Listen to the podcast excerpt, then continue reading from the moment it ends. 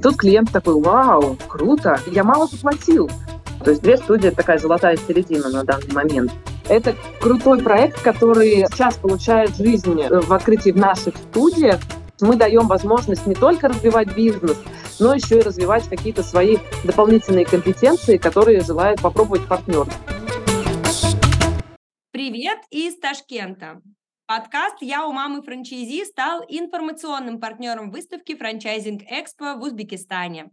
Вместе с организаторами Экспо мы подготовили серию интервью с российскими и зарубежными франшизами, которые покоряют или только собираются покорять рынок Узбекистана. Мы спросим гостей о их франшизе и ее отличии на разных рынках – в России, на международном рынке в целом и в Средней Азии в частности.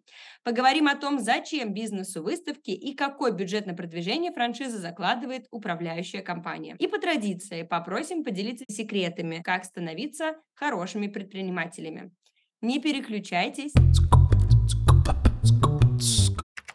14 декабря. Москва. Форум для предпринимателей в индустрии красоты. Бьюти Просвет 2023. Звездный состав спикеров. Акулы бьюти-бизнеса, производители, эксперты в найме, маркетинге, финансах и юриспруденции. Креативные форматы, без скучных презентаций и повторяющихся выступлений. В программе только самый сок – разборы кейсов с наставниками, факап стендап и всемирно известный TED Talks. И, конечно, предновогодняя вечеринка Quiz и главное событие года – вручение премии Beauty Просвет. Билеты на beautyprosвет.com. По промокоду подкаст 15 можно купить билеты со скидкой 15%. Итак, давайте знакомиться с гостем сегодняшнего выпуска. С нами беседует директор по франчайзингу сети студии маникюра и педикюра «Пилки» Мария Романовская. Первая студия «Пилки» открылась в Петербурге в 2014 году, а первый франчайзи-партнер появился спустя три года, в 2017. На сегодняшний день пилки представлены в 24 городах в количестве 95 штук. 40% студии управляются партнерами, 60% – это личные точки пилок. Этой осенью пилки не просто ездили на выставку в Узбекистан, а уже открывали свой первый салон Средней Азии. Да не просто салон, а самый большой, на 160 квадратных метров и два этажа. Мария, добрый день. Яна, приветствую вас, добрый день. Я вас поздравляю с открытием Средней Азии в Узбекистане. Давайте немножко об этом поговорим. Расскажите, что за студия, чем она отличается от обычных и как вам вообще Узбекистан с точки зрения бьюти-услуг? Хочется отдельно отметить Узбекистан, так как это самое потрясающее открытие за всю историю франчайзинга нашего. Это 160 квадратов, да, это два этажа, бьюти-пространство, замечательным, поистине роскошным узбекским форматом. Это яркое открытие. Там у нас были фейерверки, а, красная ковровая дорожка. Так вот, Узбекистан. Чем он мне запомнился? Во-первых, пока еще не сформированный рынок бьюти-пространства. То есть для нас это действительно важный момент э, в этапе развития нашей компании, потому как выход на международный рынок – это одна из наших целей развития. И в частности, в Узбекистане мы получили настолько благодатную почву, благодаря нашим партнерам, чтобы пустить там корни, спрос на услуги, он колоссальный. То есть э, женщины очень хотят ходить в студию с моноуслугами. Пока рынок Узбекистана сам не способен да, достигнуть э, вот того роста самостоятельно, без помощи франшиз, в том числе российских. Ну и, безусловно, мы знаем, что российские франшизы в области бьюти очень сильные. И вообще рынок бьюти в России очень сильный. И делиться опытом с нашими среднеазиатскими коллегами – это, наверное, уже наш долг и святая обязанность. Да, Яна, присоединяюсь полностью. Это действительно наш долг, обязанность, потому как э, в Средней Азии для женщин еще пока не сформирован этот рынок. И здесь приходит его величество франчайзинг важный момент хочу рассказать вам, что я заметила на своем опыте. Когда я прилетела, я всегда хочу попробовать на себе рынок. И я хотела пойти сделать прическу на открытие. И столкнулась с тем, что нет мастеров. То есть очень маленький салон, выходит под клиента, нужно мастеру звонить, мастер, может быть, придет через несколько дней. То есть запрос есть, и девушек красивых и ухоженных очень много. Я хотела и пригласить э, к участию в узбекских выставках и узбекском рынке, пожалуйста, тех, кто делает прически, салоны, оказывающие услуги полного цикла или салоны, связанные с парикмахерским видом услуг, пожалуйста, пожалуйста, обращайтесь в УЗ-франчайз и оставляйте свои заявки на будущий год. Э, вас очень сильно нуждается, как минимум, Мария, которая точно вернется в Ташкент, чтобы открыть еще пару студий пилок. В Узбекистане гостеприимство и личное общение возведено в культ, даже на предпринимательском уровне. Российская франшиза в Узбекистане с первого дня будет чувствовать себя как дома. В этом помогает Ассоциация франчайзинга Узбекистана, при поддержке которой и выходит этот сезон. Подробнее о работе ассоциации расскажет председатель Совета директоров Виктор Лишевский. С одной стороны, у нас есть э, коммерческая компания УСФранчайз, э, которая, собственно, занимается выставкой, каталогами, э, брокериджем, поиском, проведением бизнес-встреч, проведением деловых завтраков и так далее. Все для того, чтобы международные франшизы могли заходить в Узбекистан. Ну, а местные франшизы тоже могли находить себе франчайзи, партнеров среди местных игроков. И также мы занимаемся созданием франшиз в Узбекистане. Но Параллельно с этим э, у нас э, мы являемся э, аппаратом местной ассоциации франчайзинга. Это ассоциация франчайзинга Узбекистана. И понятно, что если у УЗ-франчайз есть клиенты, то у ассоциации, у ассоциации есть члены ассоциация. И там мы выполняем, ну, скорее, такую некоммерческую функцию. Это, ну, такое лоббирование нормальной законодательной базы для того, чтобы им было комфортно работать, для того, чтобы этот бизнес мог развиваться. Потому что понятное дело, что а, ну, в Узбекистане предпринимательство вот сейчас как раз активно начинает развиваться, не так давно это началось, это активное развитие. И очень много чего нужно сделать с точки зрения и правовой базы, и правоприменения, и в, в, во франчайзинге, и в других сферах в том числе, в общепитии, в медицине и так далее. Мария, слушайте, ну насчет несформированного рынка Узбекистана. Вы сказали, что рынок не сформирован, мы это выяснили. Я в целом э, полностью с вами согласна. Хочу чуть-чуть копнуть э, примерно на два года назад, э, в 2022 год, я нашла вашу презентацию по франчайзингу, не международному, а внутреннему. Значит, там есть такая фраза буквально на втором слайде. О нейл-индустрии на статус 2021 года. Несформированный рынок, отсутствие сильных игроков. Мария, прошло почти три года с тех пор, как эта презентация находится в сети. Что сейчас написано в вашей актуальной презентации и как вы оцениваете сформированность индустрии крупных игроков в России? Смотрите, а, мы в свое время открывались в Беларуси.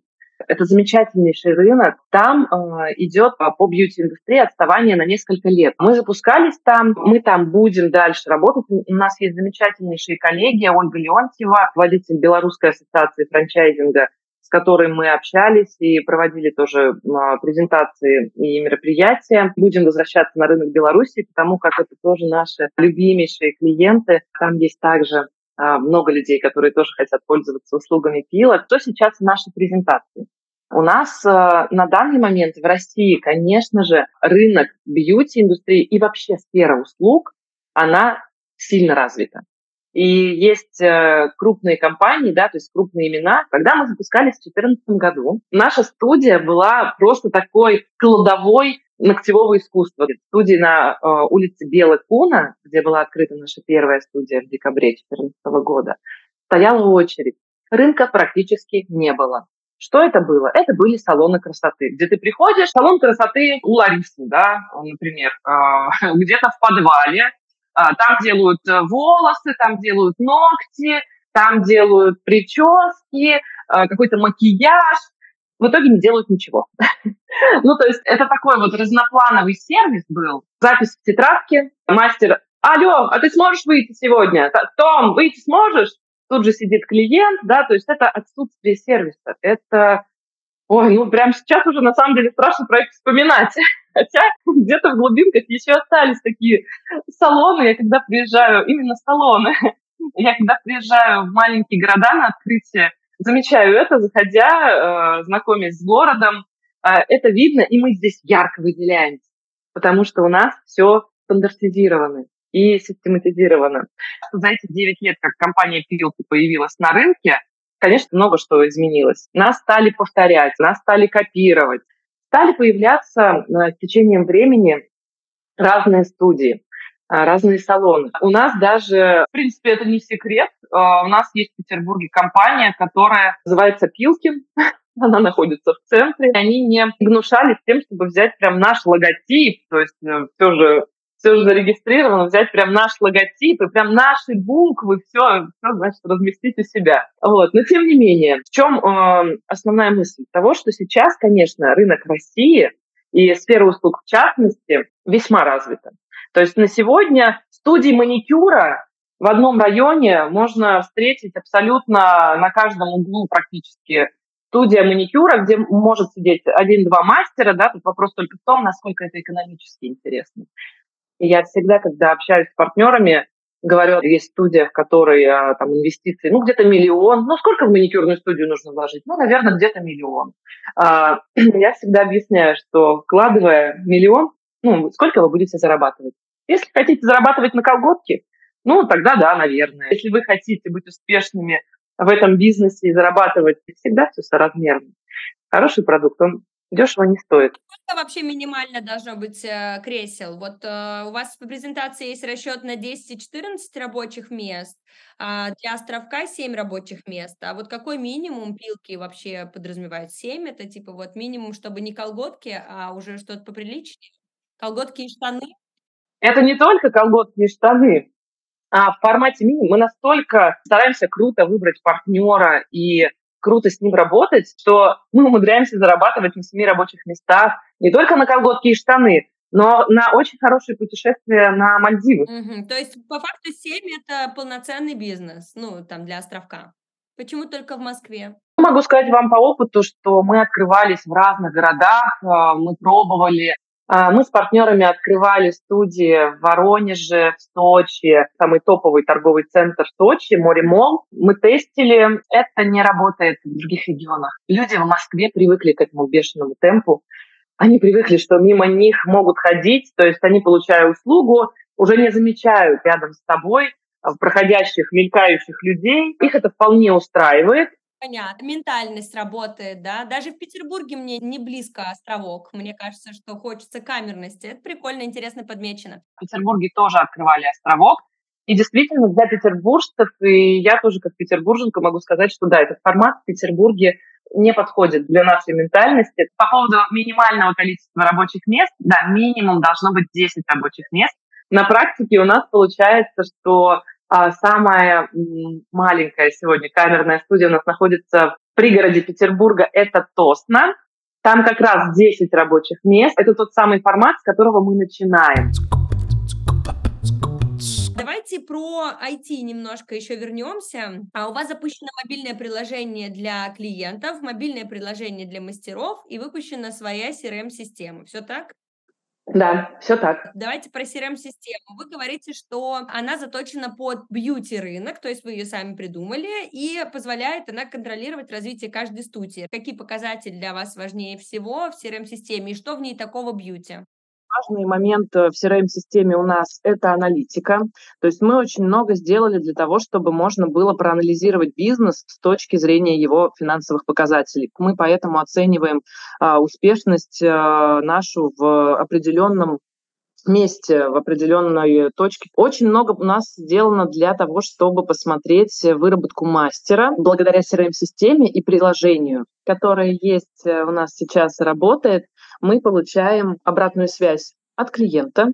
То есть в приложении можно оставить отзыв, и всегда после оказанной услуги клиенту приходит э, уведомление «оставьте, пожалуйста, отзыв». Также там можно повторно записаться на услугу. Это дает мобильное приложение. А, можно посмотреть своих мастеров, можно отметить любимых мастеров. То есть э, для того, чтобы записаться на следующий раз, достаточно просто нажать одну кнопку, твоя заявка повторится. Это очень удобно, это очень круто. Не нужно ничего держать в голове, все есть в приложении. А если сравнивать вот эффективность записи через приложение, эффективность записи, например, через там карты, ну, в онлайн зеленой кнопкой, что вот у вас по процентам? Если брать в целом всю нашу сеть, да, 95 студий, у нас э, через мобильное приложение записывается там более 50%. Какие параметры, там, 1, 2, 3, вы смотрите на регулярной основе, чтобы понять, эм, там, ой, я сейчас э, что-то не в хорошем состоянии, меня надо как-то под, подрастить, да, или наоборот, вау, это показывает лучшие результаты студии. Угу. Яна, три параметра. Первое – это качество работ. Второе – это а, возвращаемость у мастеров. И третье – это средний чек. Качество работ – это э, по отзывам клиентов? Да, по отзывам клиентов. Мария, я знаю, что вы уезжали в Узбекистан компании франчайзи-партнера из Санкт-Петербурга, который помогал как наставник э, да, э, открывать вместе с вами студию. Расскажите, пожалуйста, вот об этой роли преемственности у вас во франшизе Яна, вы затронули очень важный момент. Это пришло ко мне, к нам с годами, потому как э, очень важно, чтобы было вот это сообщество франчайзи, я этому уделяю особое внимание. У нас есть чат партнеров, они общаются между собой. Каждый год проводятся встречи партнеров, да, чтобы они между собой общались. Как это было у нас в Ташкенте? Партнер, о котором вы говорите, это как раз э, собственник студии в Тосно и в Петербурге. То есть это очень открытые партнеры э, Кирилл и Дина. Они э, на открытии в Ташкенте помогали партнеру, в частности, в работе с мастерами, потому что Дина – это топ-мастер. На открытии на каждом еще есть курирующий менеджер, который сопровождает партнера вот в момент того, как он только подписал договор, еще делает свои первые шажочки, берет управляющего, э, нанимает первый штат мастеров. Международное открытие для нас является наиболее ответственным да, и э, ярким, важным событием в жизни нашей компании. Конечно же, здесь я вот э, взяла такой дополнительный ресурс от партнера, чтобы на открытии мы ему дали ну, максимум практики. Да? А это мастер франшизы, то есть э, в Узбекистане, или это все-таки обычный франшизи-партнер?